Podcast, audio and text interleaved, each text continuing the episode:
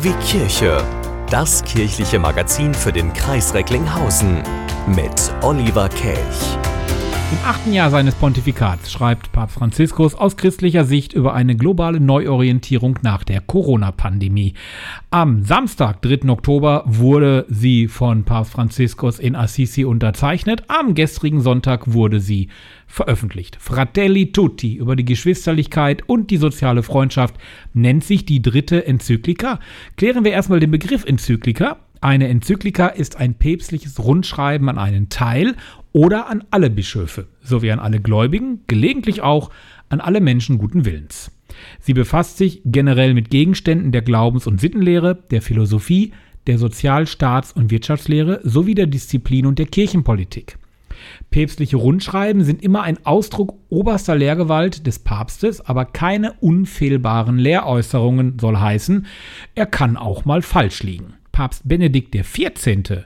Hat sie eingeführt und zwar zwischen 1740 und 1758 war sein Pontifikat.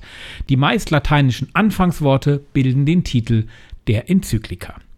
Einer, der reingeschaut hat, neben ganz vielen anderen Bischöfen, Kardinälen weltweit, ist unser Münsteraner Bischof Felix Genn.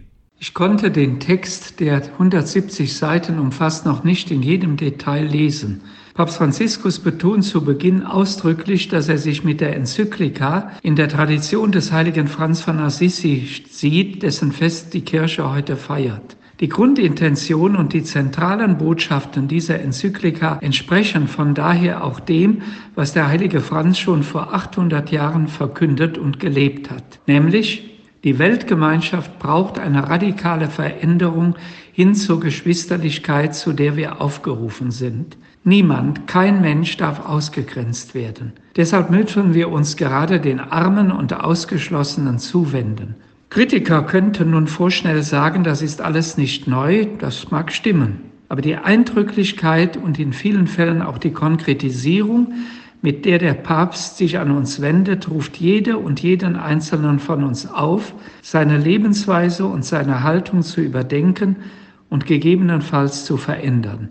Allein die Tatsache, dass sich Papst Franziskus eigens zur Unterschrift nach Assisi, an den Ort, wo der heilige Franz gelebt hat, begibt, ist für mich ein sprechendes Zeichen.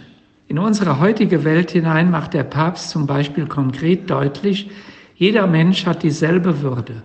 Unser Nächster ist ein Migrant, Nationalismus, grenzenloser Konsum, unbegrenzter Wirtschaftsliberalismus, eine Wegwerfgesellschaft, Krieg, Atomwaffen, die Todesstrafe, eine Politik der Abschottung von Migranten, Populismus, das gehört abgeschafft. Es ist ein beeindruckender Text, der die christliche Botschaft der Nächstenliebe in konkrete Optionen einer Haltung der Hoffnung und eines Handelns in Geschwisterlichkeit und Solidarität übersetzt. Ich möchte von meiner Seite aus besonders die Kapitel 6 und 7 empfehlen, weil sie uns auch helfen auf unserem synodalen Weg. Es geht darin um den Dialog als eine Kultur, die Freundschaft schafft und die auch ermöglicht, dass wir selbst wenn es in Konflikten und Auseinandersetzungen Verwundungen gibt, trotzdem Wege der Heilung finden und Konflikte ohne Gewalt, auch ohne verbale Gewalt lösen können. Alle sind wir aufgerufen, auch die Verantwortlichen in Politik, Wirtschaft, Gesellschaft und Kirche, diese Botschaften ernst zu nehmen und zu versuchen, sie wie der heilige Franz von Assisi umzusetzen in unser Leben, dann wird eine andere Welt möglich sein, und ich meine mit Papst Franziskus, deshalb sehe ich sein Engagement in einer solchen Leidenschaft. Es war vielleicht noch nie so notwendig wie heute. Und auch da könnte Bischof Felix Genn recht haben. Es war noch nie so wertvoll wie heute. Die dritte Enzyklika von Papst Franziskus wurde am Wochenende offiziell vorgestellt, ist ab sofort auch bei der Deutschen Bischofskonferenz zu beziehen.